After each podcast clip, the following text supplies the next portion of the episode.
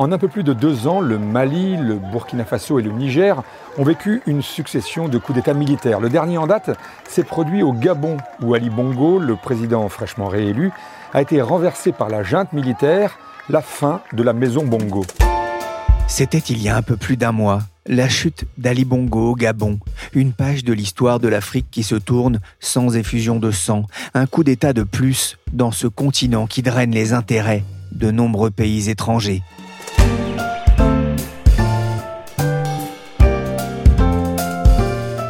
Je suis Pierrick Fay, vous écoutez La Story, le podcast d'actualité de la rédaction des Échos. Vous pouvez nous écouter sur Apple Podcast, Podcast Addict, Castbox ou encore Deezer, Google Podcast et bien sûr sur le site leséchos.fr.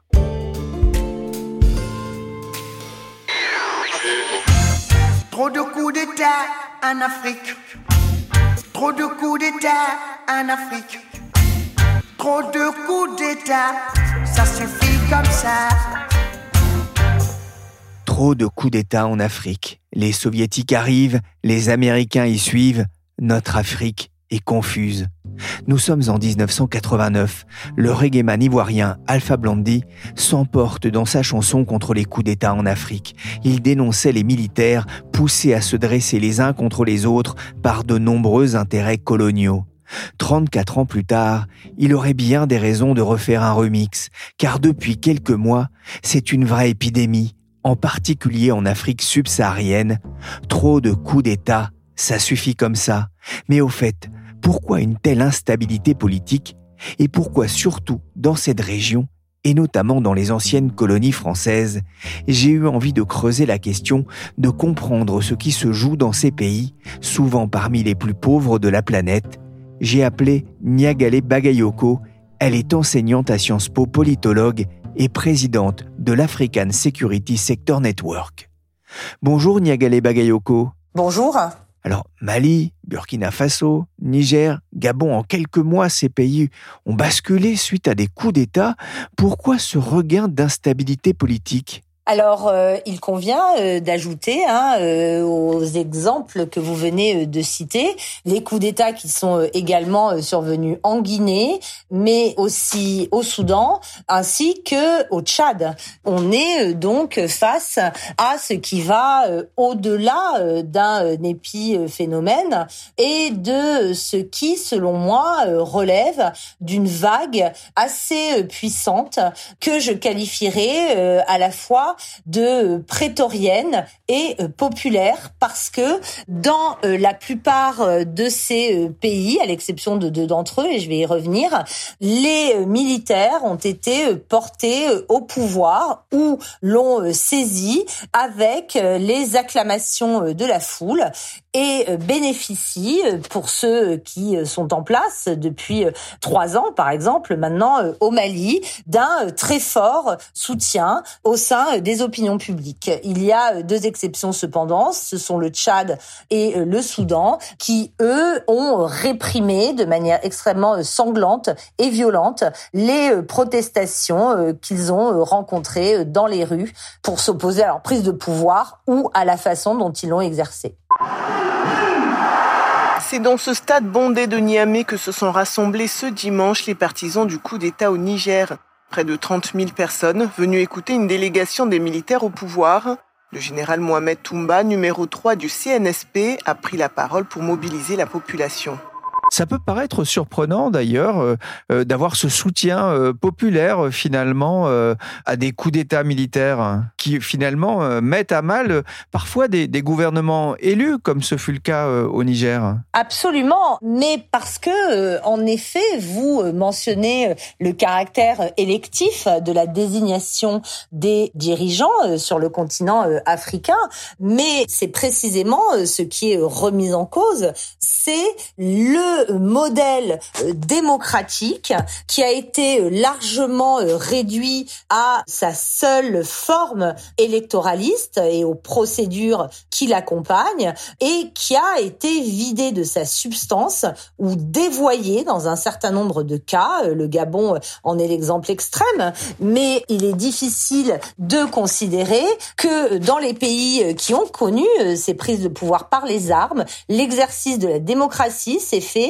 dans le respect des libertés fondamentales, dans le respect de l'état de droit, dans le respect des appareils judiciaires, qui plus est avec la mise en œuvre de politiques publiques qui n'ont absolument pas répondu à l'immense espoir et aux attentes suscitées auprès des populations en termes individuels et collectifs de développement, d'éducation, d'urbanisation, de euh, sécurité euh, également. C'est-à-dire que ce que vous nous expliquez, c'est qu'il y a une forme de parenthèse démocratique est en train de se, se refermer dans ces pays? Oui, je pense que l'on assiste effectivement euh, dans ces pays, mais ailleurs aussi, hein, parce que je pense qu'il faut aussi se rendre compte que ce qui se produit aujourd'hui sur le continent africain est la caisse de résonance de la vague de type autoritaire à laquelle on assiste sur la scène internationale.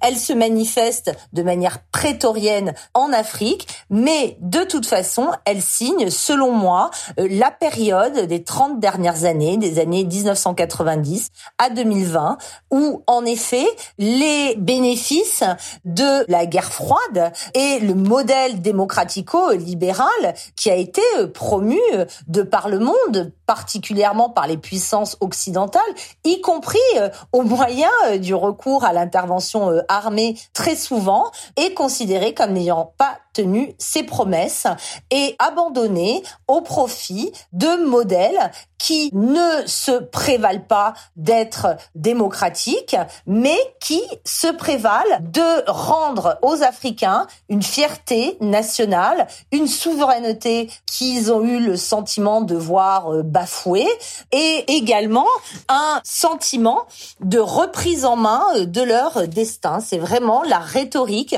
que l'on trouve, en tout cas dans les cinq pays euh, francophones que sont euh, le Mali, euh, le Niger, le Burkina Faso, la Guinée et également le Gabon.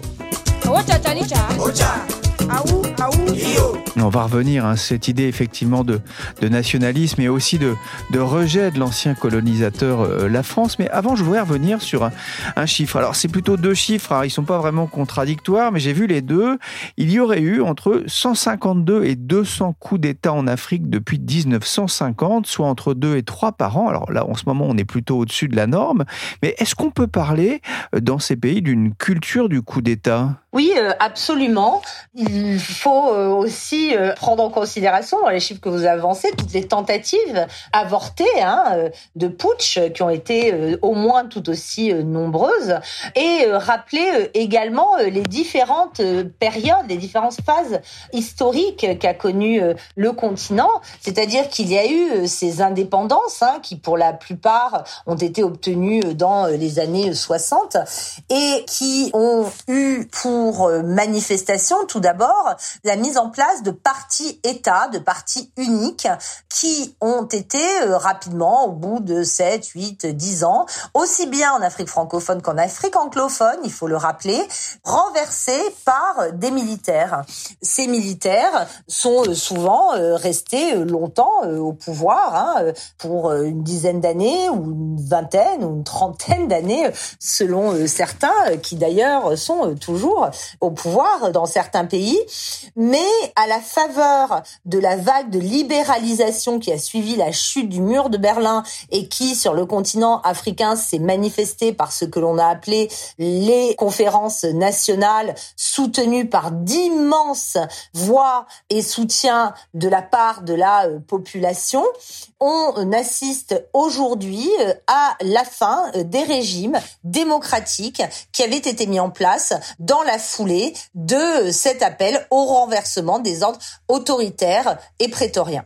Depuis 1990, visiblement, les deux tiers des putschs en Afrique ont eu lieu dans les ex-colonies euh, françaises. Vous avez une explication? Pourquoi plus dans ces ex-colonies françaises que euh, les ex-colonies anglaises, par exemple? Alors, euh, comme je le disais, il y en a eu sans doute moins, mais il y en a eu également. Hein. Ce qui est intéressant, c'est que dans les pays anglophones, il y a eu une accession durable au pouvoir des militaires. Ceux-ci ont parfois réussi à contribuer à l'ancrage de la démocratie. Moi, je pense qu'il ne faut pas nécessairement opposer d'un point de vue scientifique dictature, autoritarisme et démocratie. Il peut y avoir des ferments démocratiques qui germent et le cas le plus intéressant est celui du Ghana, hein, qui a été euh, dirigé euh, d'une main euh, de fer d'abord, mais en tout cas avec une grande fermeté par Jerry Rawlings, qui est aujourd'hui une véritable démocratie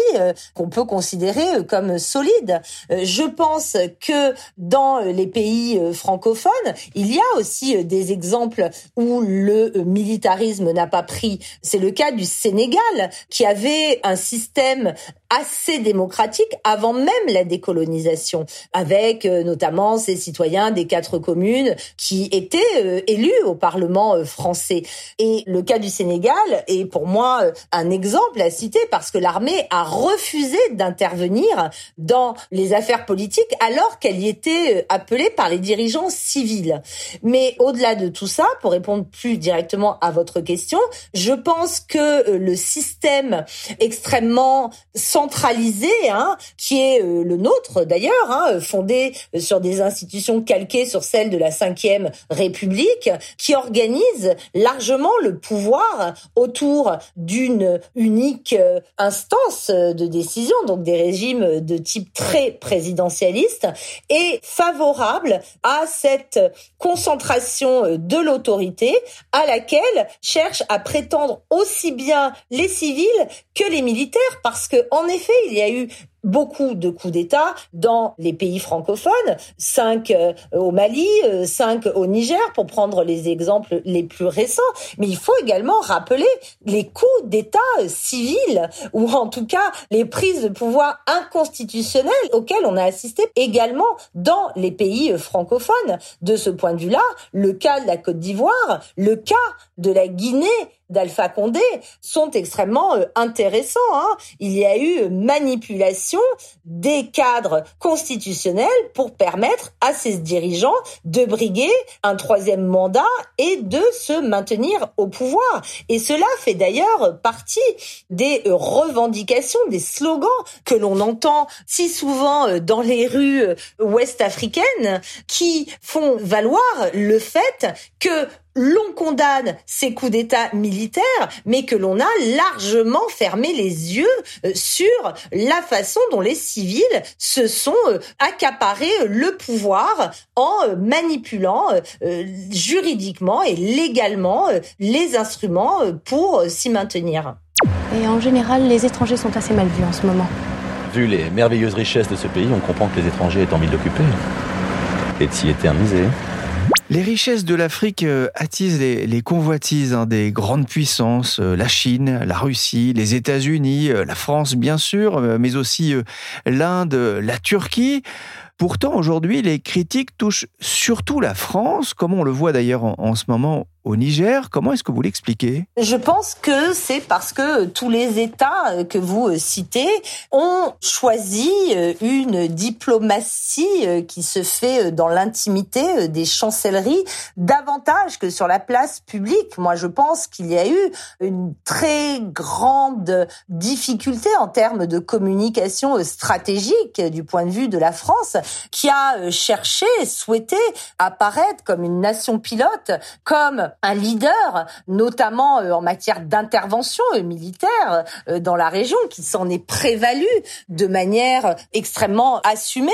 Et lorsque l'échec indéniable, en dépit de toutes les dénégations que l'on entend aujourd'hui de la part des autorités, est intervenu, on n'a pas voulu croire du côté des opinions africaines que la France n'avait véritablement pas les moyens euh, d'éradiquer le terrorisme, euh, comme elle avait affirmé pouvoir le faire tout au long de dix années ou des euh, cinq dernières années passées.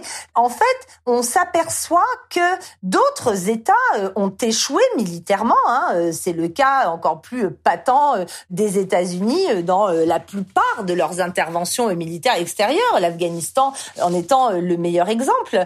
Mais il n'y a pas eu cette théorie du complot que l'on voit germer, pas seulement sur les réseaux sociaux, mais qui malheureusement est très ancré dans l'opinion euh, publique, selon laquelle la France avait véritablement les moyens de vaincre notamment l'ennemi djihadiste et que si elle ne l'a pas fait, c'est qu'elle ne le voulait pas et qu'elle en était en réalité complice ou qu'elle armait et alimentait euh, financièrement les mouvements djihadistes. Donc l'on voit très bien que la sorte d'ubris hein, qui consiste encore aujourd'hui à dire mais nous nous étions là, nous combattions le terrorisme alors que les populations n'en ont pas vu les résultats, c'est à mon avis contre-productif.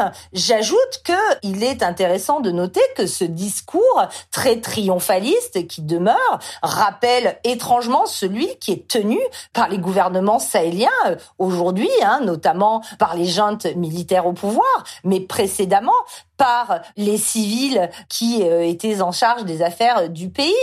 Il y a aujourd'hui un refus de reconnaître l'échec collectif qui est celui, bien entendu, des autorités nationales sahéliennes, mais aussi celui de leurs partenaires internationaux, tout simplement parce qu'aujourd'hui, le type de conflictualité à l'œuvre dans la région sahélienne ne peut pas être jugulé au moyen du type de capacités militaires qui ont été mobilisées. Formidable ton idée de la couscoussière. La révolution, ça donne des idées. Notre peuple vaincra. Notre peuple vaincra. Un constat d'échec, les imprécations ne suffisent pas à battre les djihadistes. Ça veut dire qu'il faut repenser cette politique face à, à la stratégie de conquête des djihadistes et autres mouvements rebelles je pense que ce qui doit être tiré comme leçon, c'est la nécessité de réfléchir à la façon dont ces acteurs, et non pas seulement les groupes djihadistes, bien entendu, hein, cela bien sûr, mais également les groupes politico-militaires, les groupes rebelles avec cette rébellion au nord du Mali qui est en train de renaître, les groupes criminels organisés, les milices d'autodéfense se sont intermêlés dans une région gangrénée par ailleurs par toutes les défaillances de la gouvernance ne peuvent pas être traités prioritairement par des moyens militaires. Les moyens militaires ne doivent être mis à contribution que lorsqu'ils appuient des stratégies politiques et des visions de la sortie de crise. Et cela a fondamentalement manqué, sans compter que l'analyse stratégique des euh, différents acteurs a totalement euh, divergé. La priorité de la France était en effet cette guerre contre le terrorisme qui d'ailleurs a été euh, présentée de manière à mon avis beaucoup trop simpliste parce que on est en réalité face à des groupes djihadistes qui s'affrontent de manière absolument euh, impitoyable et non pas à une sorte d'ennemi monolithique et non euh, politisé qui euh, commettrait euh, des attentats de manière aveugle. Non, on est face à des acteurs politiques qui ont des agendas très clairs, des programmes alternatifs en termes d'éducation, en termes d'administration de la justice, en termes de forme de l'État. Et c'est à ça aussi qu'il fallait réfléchir. Et ni les États sahéliens, ni leurs partenaires internationaux, y compris la France qui était particulièrement mise en avant de son propre fait dans ce combat, n'ont euh, réussi à répondre à cette problématique. Une double attaque terroriste au Mali, 64 personnes, dont 49 civils et 15 soldats tués. Un bateau de passagers et une base de l'armée ont été visés dans la région de Gao. Une attaque revendiquée par le JNIM, le groupe de soutien à l'islam et aux musulmans. Ah, c'était début mars. Au Mali, un nouvel attentat. Au Burkina Faso, au Mali aussi, les attaques se multiplient depuis quelques mois. La sécurité n'a pas reculé. Au contraire, depuis le retrait des soldats français, les nouvelles juntes au pouvoir sont aussi dans l'incapacité de protéger les populations civiles. Il y a absolument euh, cette euh, défaillance qui est euh, également imputable à d'autres partenaires internationaux. On parle souvent de la Russie. Si l'on regarde les performances de la Russie au Mali, notamment, elles sont loin d'être convaincantes. La situation sécuritaire, là aussi, malgré les affirmations, ne s'est pas améliorée. Loin de là, on voit que ces groupes ont tendance à se diffuser et à s'impliquer, s'ancrer aussi du côté des zones de transit dans les parties septentrionales des pays côtiers. Donc oui, il y a euh, très clairement une insécurité qui est devenue endémique, mais qui, à mon avis, est en passe de s'aggraver euh, encore. La déclaration euh, qui a été faite par le Mali, le Niger, le Burkina Faso, annonçant la création d'une nouvelle charte qui constitue une alliance dite du Liptako-Gourma entre les trois pays, est très préoccupante, puisque oui, il s'agit de lutter contre le terrorisme, mais quel terrorisme? Aujourd'hui, notamment, les rebelles Touaregs sont qualifiés de terroristes dans les communiqués officiels de euh, l'armée malienne. On voit aussi dans cette déclaration une mention explicite de l'alliance des trois pays contre toutes les rébellions sécessionnistes qui pourraient les toucher. Donc on voit très bien que la problématique s'étend et il faut ajouter à cela les tensions très vives entre les États eux-mêmes, donc ces trois États auxquels on ne peut pas vraiment ajouter la Guinée, mais qui gardent quand même une position position euh, assez ambiguë. Donc cette opposition qui, on l'a vu euh, à la faveur de euh, la question qui s'est posée d'une intervention militaire de la CDEAO, aurait pu rajouter des affrontements de type interétatique dans la zone, ce qui ne s'est plus produit depuis les années 80. Donc, à mon avis, oui, cette instabilité est loin d'être gérée.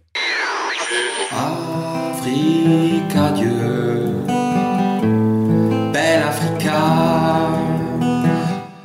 Je vous rassure, hein, je ne vais pas entonner a cappella le Afrique à de Michel Sardou, mais pour poursuivre sur cette voie, l'Afrique ne veut plus qu'on l'appelle France.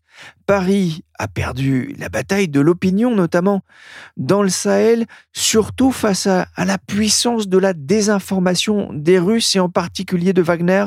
Alors, moi, j'ai toujours fait euh, partie de ceux qui ont euh, considéré qu'il y avait une surfocalisation, un emballement, à mon avis, assez euh, excessif, pour dire le moins, autour de ce rôle de Wagner. Moi, il m'a toujours semblé, et la mort de Prigogine l'a confirmé, que l'on avait plutôt affaire à un sous-traitant de l'État russe qui ne pouvait absolument pas intervenir sur les territoires du continent africain sans les moyens de celui-ci. C'est vrai des euh, moyens logistiques euh, de déploiement euh, des effectifs de Wagner qui l'ont été au moyen des avions du ministère de la Défense russe. La même chose pour la façon dont ils ont été dotés en armement, en équipement.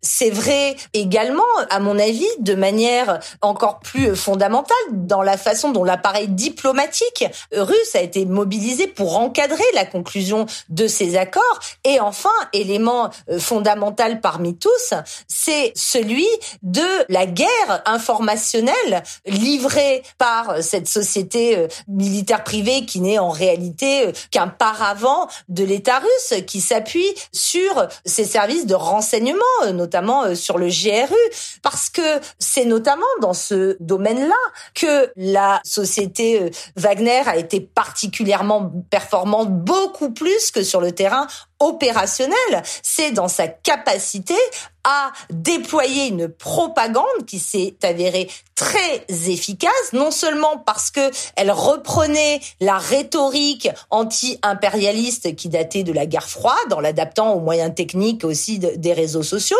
mais aussi parce qu'elle est entrée en résonance avec des revendications et des protestations qui étaient du même ordre. C'est-à-dire que bien avant euh, l'arrivée ou le retour, plus exactement, il faut aussi euh, rappeler que au Sahel, en tout cas, à la différence de la Centrafrique, ils sont arrivés en terrain connu aussi, les Russes. Hein. Euh, ils ont eu une coopération absolument euh, fondamentale entre les années 60 et les années 90, donc ils n'ont pas euh, construit sur rien du tout.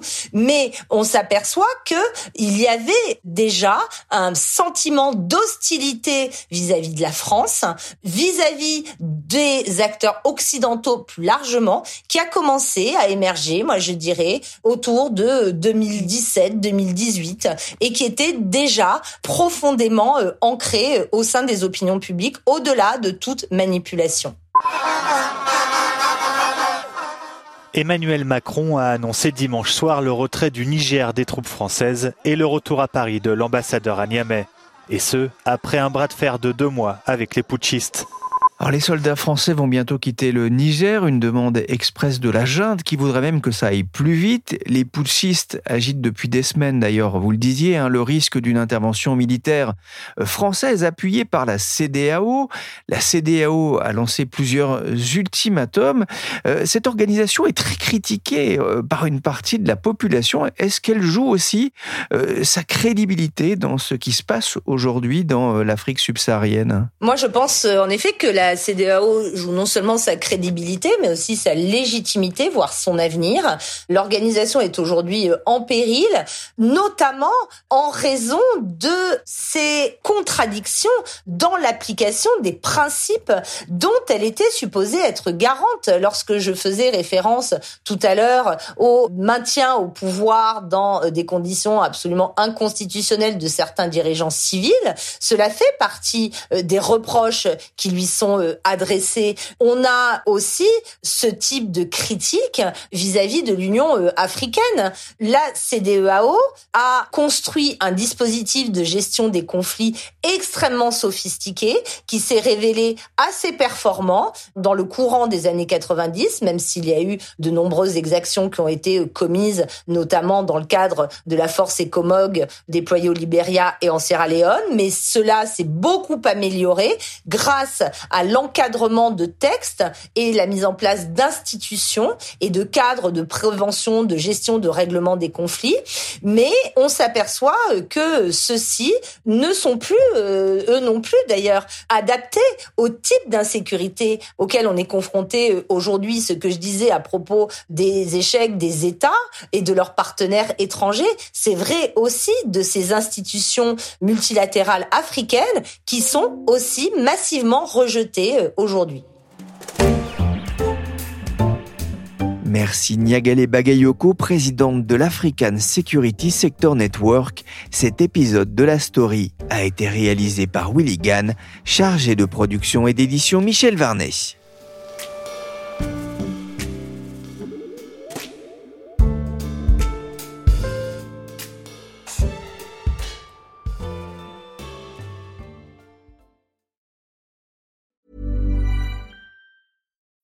When you need mealtime inspiration, it's worth shopping Kroger, where you'll find over 30,000 mouthwatering choices that excite your inner foodie. And no matter what tasty choice you make, you'll enjoy our everyday low prices, plus extra ways to save, like digital coupons worth over $600 each week. You can also save up to $1 off per gallon at the pump with fuel points. More savings and more inspiring flavors make shopping Kroger worth it every time. Kroger, fresh for everyone. Fuel restrictions apply. ACAST powers the world's best podcasts. Here's a show that we recommend. This is Roundabout Season 2, and we're back to share more stories from the road and the memories made along the way. We're talking rest stops, if we're stopping to get gas. You will be timed. you will be for sure. Misguided plans. I grew up in the city, so I have like you know, a healthy fear of real extreme darkness. this was like wilderness. A lot of laughs. Y'all weird, but you, yeah, you, you were different. Like you were real different, bro. I can't really put my finger on it. And so much more. Just goes to show that unexpected yeah. things sometimes are the best when it comes to a road trip. Roundabout Season 2, presented by Nissan, is live now with new episodes rolling out every Thursday. Listen and subscribe wherever you get your podcasts.